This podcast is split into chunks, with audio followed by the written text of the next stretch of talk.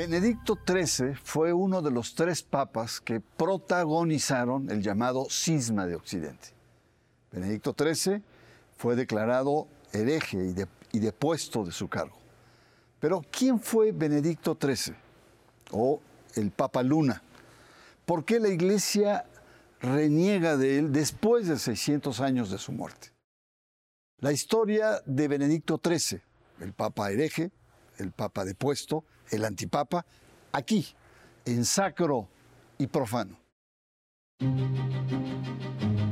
Benedicto XIII, cuyo nombre secular fue Pedro Martínez de Luna y Pérez de Gótor, nació en Illueca el 25 de noviembre de 1328 y falleció en Peñíscola el 23 de mayo de 1423. La Iglesia de Occidente vivió uno de los momentos de mayor tensión y complejidad en la Baja Edad Media. Durante el siglo XIV se da el largo episodio de sede pontifical en Aviñón. Por diferentes razones, entre las que destacan la grave crisis que sufría Italia y las guerras, llevan a los siete papas que residieron aquí desde 1309 hasta 1377. Estos son Clemente V, Juan XXII, Benedicto XII, Clemente VI, Inocencio VI, Urbano V y Gregorio XI. En 1378 se desata el gran cisma de Occidente que no se resolvió sino hasta 1417. Coincidieron simultáneamente tres papas, entonces desconcierto y anhelo de poder. Los llamados antipapas Clemente VII y Benedicto XIII permanecieron en Aviñón. Benedicto XIII vivió en Aviñón hasta que huyó hacia Aragón fijando su residencia finalmente en Peñíscola, donde murió a los 96 años de edad en 1423. La extinción del cisma se consigue con la elección de Martín V. Sin embargo, la persistencia de la guerra y las duras oleadas de peste merman Europa y tienen consecuencias devastadoras en la Iglesia Católica. A 600 años de distancia, nos preguntamos sobre el rol, los aportes y disidencias del Papa Luna. Muy buenas noches, bienvenidos a Sacro y Profano. Esta noche abordamos un tema polémico pero apasionante. Nos referimos a la excomunión de un papa considerado hereje. Por supuesto, estamos hablando de Benedicto XIII, cuyo nombre secular fue Pedro Martínez de Luna y Pérez de Gotor. El Papa Luna protagoniza un momento complejo, convulso, no solo de la iglesia medieval, sino de toda Europa en ese momento. Un episodio que se llamó el cisma de Occidente, en el que convivieron y lucharon tres papas al mismo tiempo, con disputas teológicas, disputas incluso de poder y disputas eclesiásticas. Para conversar de este tema, del llamado antipapa, tenemos el honor de tener un familiar, un descendiente. Nos referimos al teólogo e historiador Óscar González Luna Gari. Y también a uno de los expertos en el, en el trámite de rehabilitación del Papa Luna, al historiador aragonés José Javier Forcem Ruiz. Bienvenidos y un honor tenerlos aquí en Sacro y Profano. Don Óscar, de entrada, ¿quién fue Benedicto XIII? Benedicto XIII nació en 1328 en Illueca. Fíjese que esta fecha es muy importante porque es tan solo tres años después de la fundación de México Tenochtitlan en 1325. Hay una cierta cercanía, importante cercanía entre el nacimiento del Papa, que va a ser testigo de un acontecimiento muy importante, y el surgimiento de nuestra nación.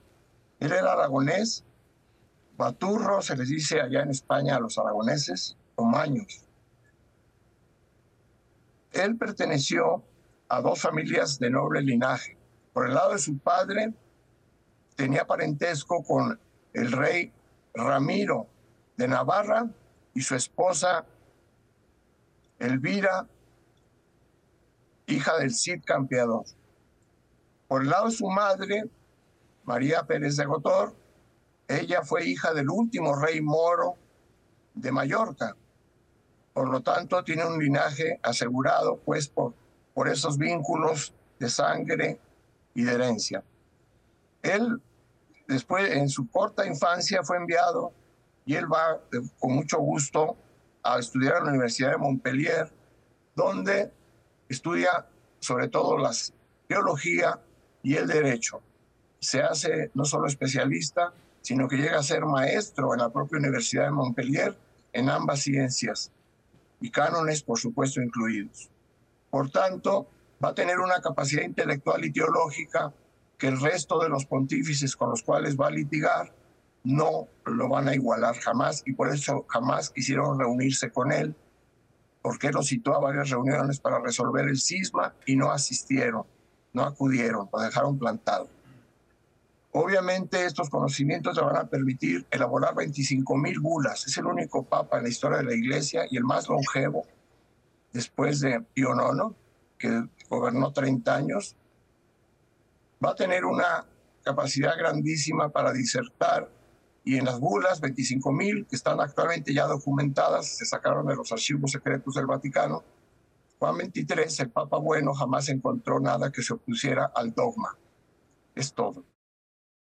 Muchas gracias, don Oscar. Em, don José Javier, explíquenos. Buenas tardes. Buenas tardes y muchas gracias. Usted está en España y en Guadalajara y México y bueno, es la, tecnología fantástica para poder unirnos desde diferentes puntos del planeta. Don Javier, explíquenos, yo sé que es complejo, yo llevo eh, tres, cuatro días tratando de entender, pero ¿qué es el cisma de Occidente, muy diferente al cisma de Oriente. ¿Qué es y por qué se conjugan tres papas al mismo tiempo? El cisma de Occidente se produce en el momento en que la elección ilegítima, ilegal y nula de Urbano VI en Roma hace que el resto de los cardenales se reúnan en Fendi, en Italia, y nombren pontífice a Clemente VII. Clemente VII, por los problemas de seguridad que había en Roma, decide volver a Aviñón. Ahí está el inicio del cisma. El inicio del cisma que continúa por la elección de otros papas en la obediencia de Roma hasta que eh, se produce el nombramiento por el fallecimiento de Clemente VII de Benedicto XIII. Benedicto XIII ha estado en todo momento dispuesto a que se produzca una unión de la Iglesia. No lo consigue, primero, porque la Universidad de París es contraria, siguiendo las instrucciones del rey de Francia. También por la obstrucción del pontífice de Roma, que no quiere entrevistarse con Benedicto XIII. Lo intenta en varias ocasiones, pero unas veces por la peste, otras veces por la inseguridad de Roma y de Italia en concreto, se produce este acontecimiento que no dio fin al cisma. Se reúnen en Pisa eh, cardenales de uno y otro signo y en lugar de resolver el problema lo crean todavía mayor y eligen allí al Papa Juan XXIII, con lo cual nos encontramos que estamos con tres papas en lugar de uno y en lugar de dos. Eh, eh, ayúdanos a entender eh, por qué el pontificado se traslada a Aviñón y se traslada casi un siglo.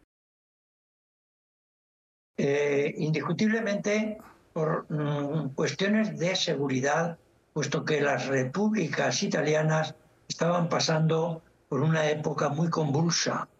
Esto aprovechó el rey de Francia que lógicamente le interesaba tener de su lado al pontífice y favoreció que saliese de Roma y se instalase en Aviñón, una localidad pequeña, pero que efectivamente fue creciendo porque la situación del papado en Aviñón hizo no solamente que los cardenales viniesen a Aviñón y que creciese considerablemente hasta el momento en que se produjo el cisma. Muy bien, pues vamos a hacer una pausa. Estamos eh, conversando sobre el tema del el Papa, un Papa que fue declarado hereje, antipapa, en un momento convulso y que al mismo tiempo le toca vivir una situación muy compleja, muy compleja, en la que, como nos dijo don José Javier, pues se da este accidente, esta lucha de poder en la que hay tres papas al mismo tiempo. Aquí la dejo, vamos a una pausa y le recuerdo que usted está en sacro y profano.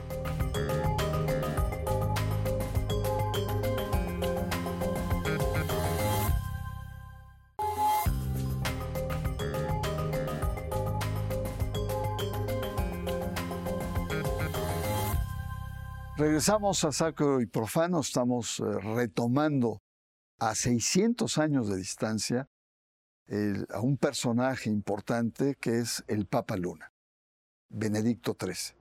Y conversamos con Óscar González Luna Gari y desde España José Javier Forcén Ruiz. Eh, el concilio eh, me parece de Constanza, en 1415, declara don Javier eh, hereje, antipapa, y fue depuesto. Eh, ¿Cuáles fueron las razones que en ese concilio, y además también esta especie de concepción teológica que el, concilio estaba por encima de la autoridad del Papa ante tal confusión? Es decir, hay muchos elementos ahí. ¿Cuál es eh, su perspectiva de esta degradación, por así decirlo, del Papa Luna? Degradación por parte de los poderes políticos, incluso por parte de algunos poderes eclesiásticos. Indiscutiblemente, los reinos de aquel entonces en Europa consideraban, entre comillas, por el bien de la Iglesia, que terminase el cisma, pero el cisma tenía que terminar de acuerdo con las normas jurídicas establecidas el Código de Derecho Canónico instruye y obliga a que se cumplan determinadas cuestiones, pero tanto Segismundo, emperador de, romanos, como Carlos VI de Francia deciden, también entre comillas, por el bien de la Iglesia. ¿Cuál es el bien de la Iglesia? El, el bien de los reinos que ellos gobiernan. El bien de la Iglesia es que se sometan al poder político. Indiscutiblemente, el concilio no puede estar por encima del papado. Precisamente Benedicto XIII siempre defendió no su legitimidad, puesto que nadie la discutió, sino que defendió el pontificado, porque el pontificado es una cuestión que está por encima de los estados de aquel entonces, como lo está ahora, puesto que hay una separación absoluta de unos poderes sobre otros poderes. Entonces ocurrió que reuniéndose en Constanza creyeron conveniente, vuelvo a repetir, por el bien de la Iglesia, que renunciasen los tres papas que habían entonces nombrado. Eh, Benedicto, XIII, eh, que no renunció, Juan XXIII, que no renunció, y el de Roma, que se fue corriendo para evitar cualquier otro problema de integridad. Muy bien, muchas gracias. Eh, don Oscar, ¿cuáles fueron las principales imputaciones que se le hicieron a eh, su ancestro, al Papa Luna? El concilio dictó una sentencia el 26 de julio de 1417, deponiéndolo y excomulgándolo de la fe y pidiéndole al pueblo de Dios que no le hiciera caso ni se acercara a él, tenerlo como un apestado, como un hombre indeseable indebido. Y esto, claro que fue un acto antievangélico, va contra el derecho canónico y va contra el propio Evangelio de Jesucristo. Y obviamente esas imputaciones tienen un sesgo de, violencia, con lo cual el concilio, a no ser presidido por el Papa y convocado por él, pues es un concilio nulo.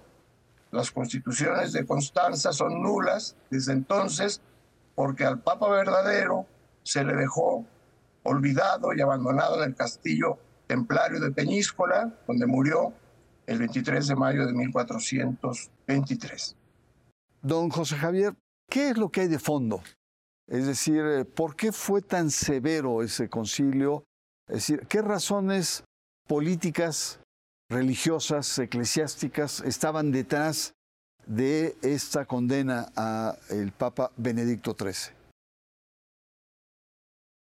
Indiscutiblemente es una cuestión de poder, de poder del Estado frente a la Iglesia. Es decir, cada uno de los reinos pretendían que el Estado amparase y que la Iglesia estuviese sojuzgada.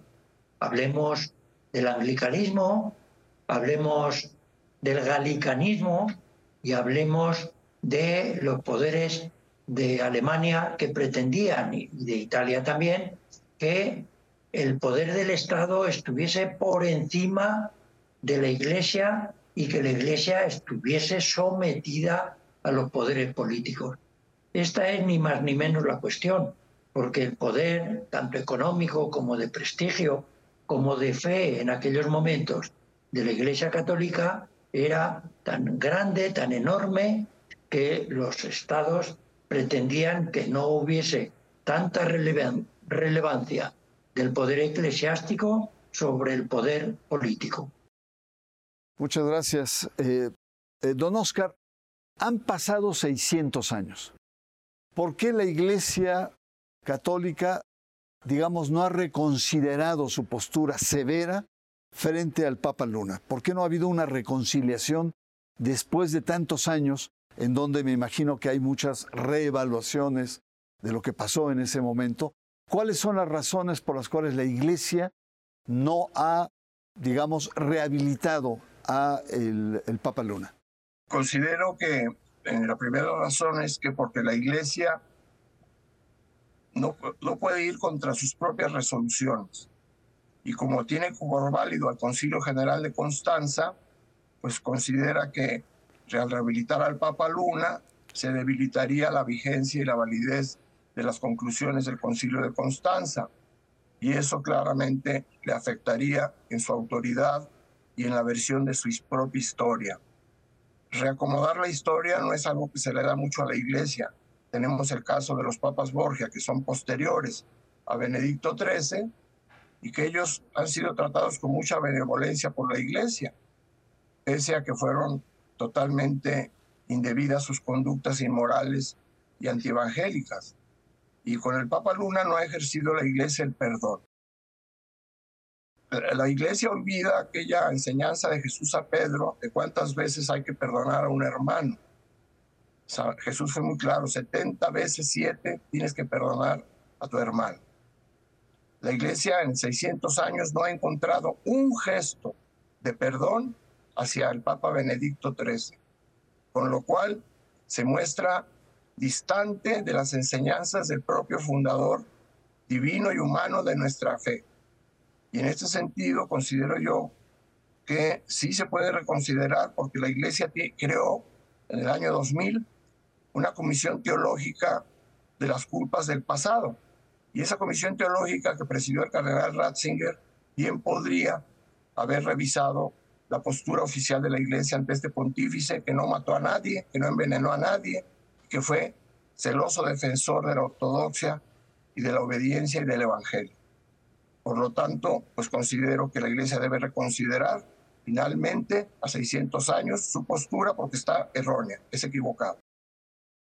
Muy bien, pues vamos a hacer un breve corte. Estamos desde Guadalajara, desde España y aquí en la Ciudad de México conversando en torno pues a un pasaje pasional, por así decirlo, donde se mezcla poder, religión, teología y eclesialidad. Vamos a una pausa. Benedicto XIII, su historia, aquí en Sacro y Profano.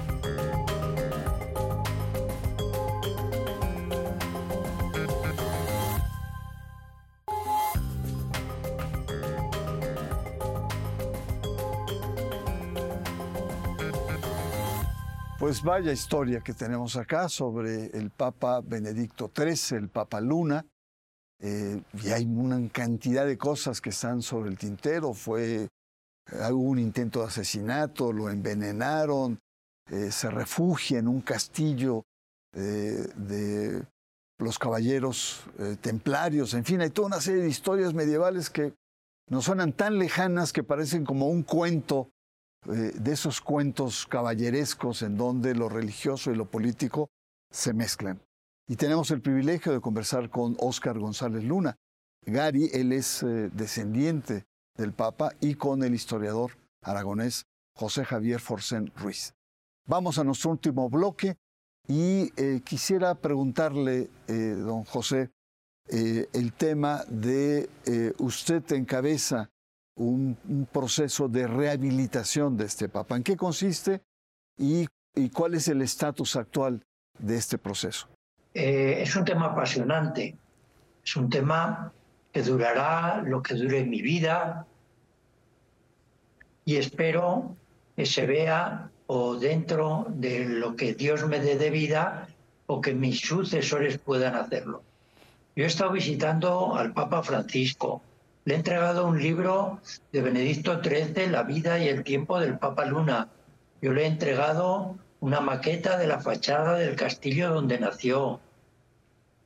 Yo le he dicho que si tuvo a bien perdonar públicamente a Martín Lutero, que perdone, que rehabilite a Benedicto.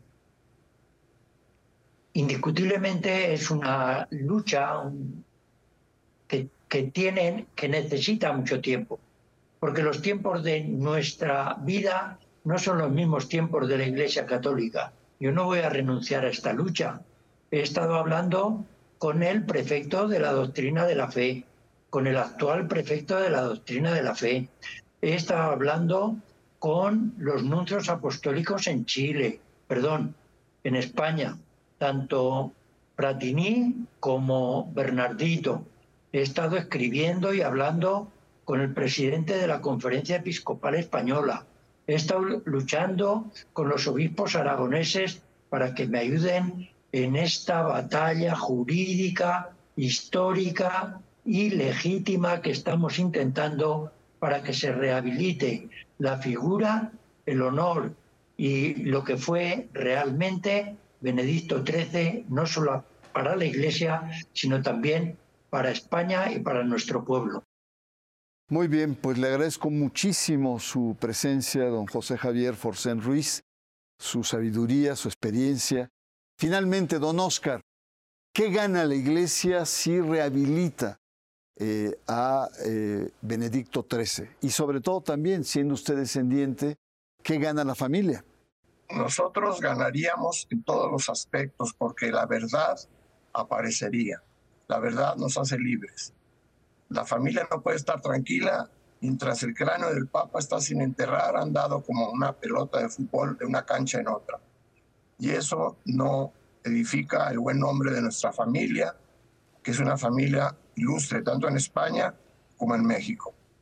Por lo tanto, nosotros pensamos que ganaría la iglesia porque su historia finalmente toparía con la verdad de lo que sucedió. Lo que hizo el el emperador, que fue el que convocó y dirigió el concilio de Constanza, quedaría anulado precisamente por la postura política de desconocer un papa que quería la separación del altar y el trono, la independencia del pontificado para sancionar las conductas indebidas de los propios reyes. El, el Sacro Imperio Romano Germánico no quiso tener un papa disidente, un papa que lo juzgara, que lo evaluara, y de esa forma excomulgó. Por lo tanto, todos ganamos si la Iglesia tiene la valentía, que el Papa Francisco sí la ha demostrado tener, de corregir esa página oscura, denigrante, que ha sometido a este Papa al olvido, a la postración y a ser satanizado, de que no pueda descansar en lugar sagrado. Es lo que yo considero personalmente. Muchas gracias, don Oscar, y gracias por participar aquí en Sacro y Profano. Bueno, como usted puede ver, el tema es complejo, es apasionante y tiene muchas aristas. Hemos simplemente introducido el tema. Y pensando en el, Papa Francisco, hay que decir eh, que también ha rehabilitado a personajes latinoamericanos que fueron en su momento degradados también.